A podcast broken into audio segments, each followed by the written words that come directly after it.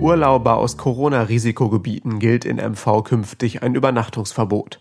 Für alle nicht ganz.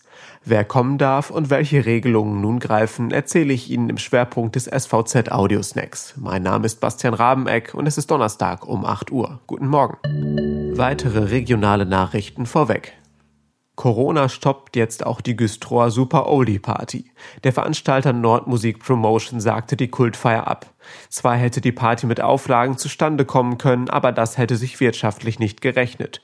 Mit 180 Partyfans, die genehmigt worden wären, kann man nicht mal die Klofrau bezahlen, geschweige denn die Bands und Diskotheker, so Eckhard Podak, Chef der Agentur. Aufatmen beim Zirkus Royal. Die Zirkustruppe, die seit März dieses Jahres ihre Zelte am Amtsbauhof Gardebusch aufgeschlagen hat, darf vorerst bis Februar weiter dort kampieren. Die Stadt Gardebusch plant, auf dem Gelände ein neues Wohngebiet zu erschließen. Der Zirkus müsste dann logischerweise dort weg, doch nun wird erstmal ein Baugrundgutachten abgewartet.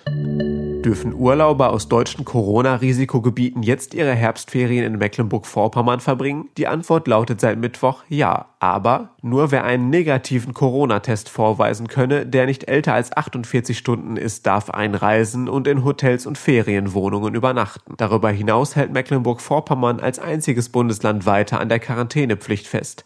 Anders als zuvor beschlossen, kann diese nun jedoch nach fünf Tagen mit einem zweiten negativen Corona-Test beendet werden. Heiko Goye, Chef der Staatskanzlei, begründete diese Sonderregelung. Als Tourismushochburg mit vier Millionen Gästen allein im Sommer wollen wir besonders vorsichtig sein und die bestmögliche Sicherheit schaffen, sagte er. Das war der SVZ Audiosnack. Alle Artikel zum Nachlesen und auch zum Hören finden Sie auf svz.de slash audiosnack.